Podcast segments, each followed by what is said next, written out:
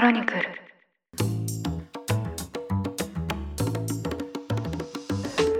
おはようございます。2月10日木曜日ニュースコネクトパーソナリティの野村貴文です。今週から始まりましたこの番組では1日1つ5分間で世界のメガトレンドがわかるニュースを解説していきます。朝の支度や散歩通勤家事の時間などにお聞きいただけると嬉しいです。さて先日韓国のカルチャーに詳しい方と会食をしていたんですけどそこで何気なくモッパンという単語が出てきました。リスナーの皆さんこの単語をご存知でしょうか？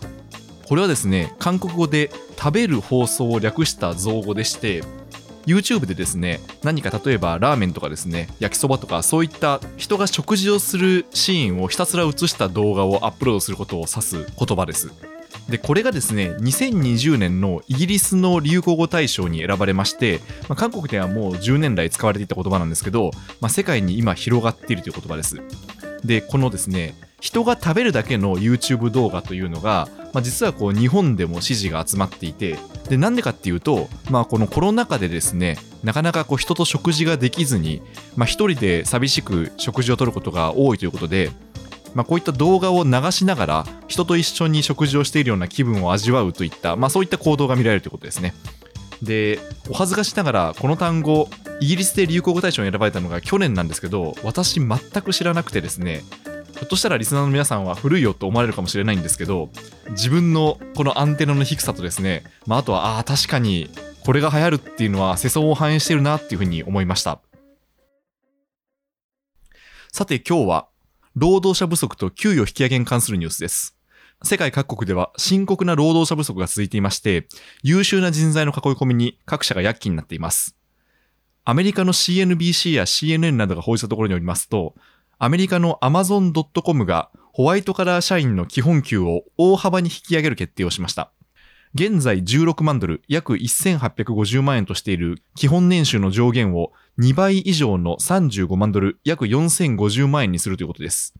そして Amazon では基本年収の他にも株式報酬も社員に付与しているため、実際の支給額はさらに増える見込みです。同社は給与引き上げの理由の一つとして、競争が激しい労働市場を挙げています。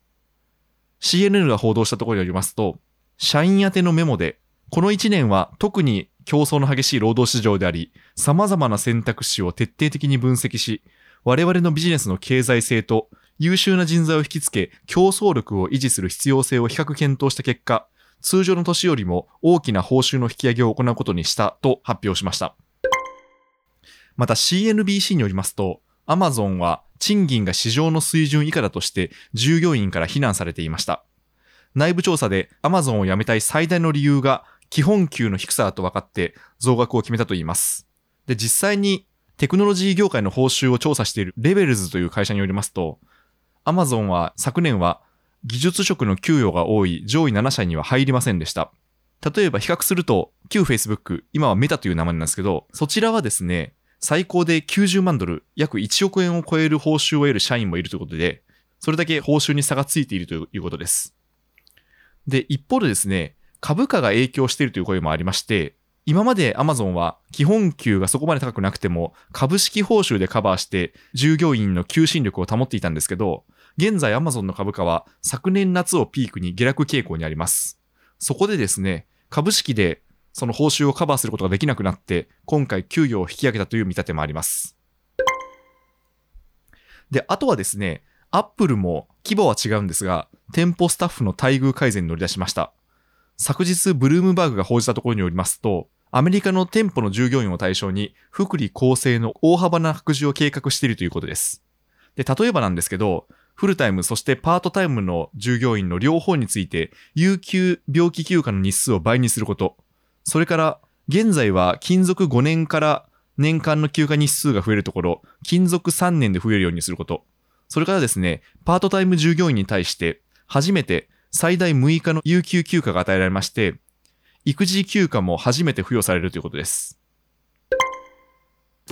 で、こういったアメリカの状況はですね、他にも、例えばハンバーガーチェーンの時給が2000円を超えていたり、あとはですね、小売店の店舗スタッフが年収1000万円を超えるなどしていまして、まあ、とにかく給与アップと、そしてインフレが進んでいるといった状況です。で、一方で日本はですね、なかなかこう給与が上がらずにですね、直近でも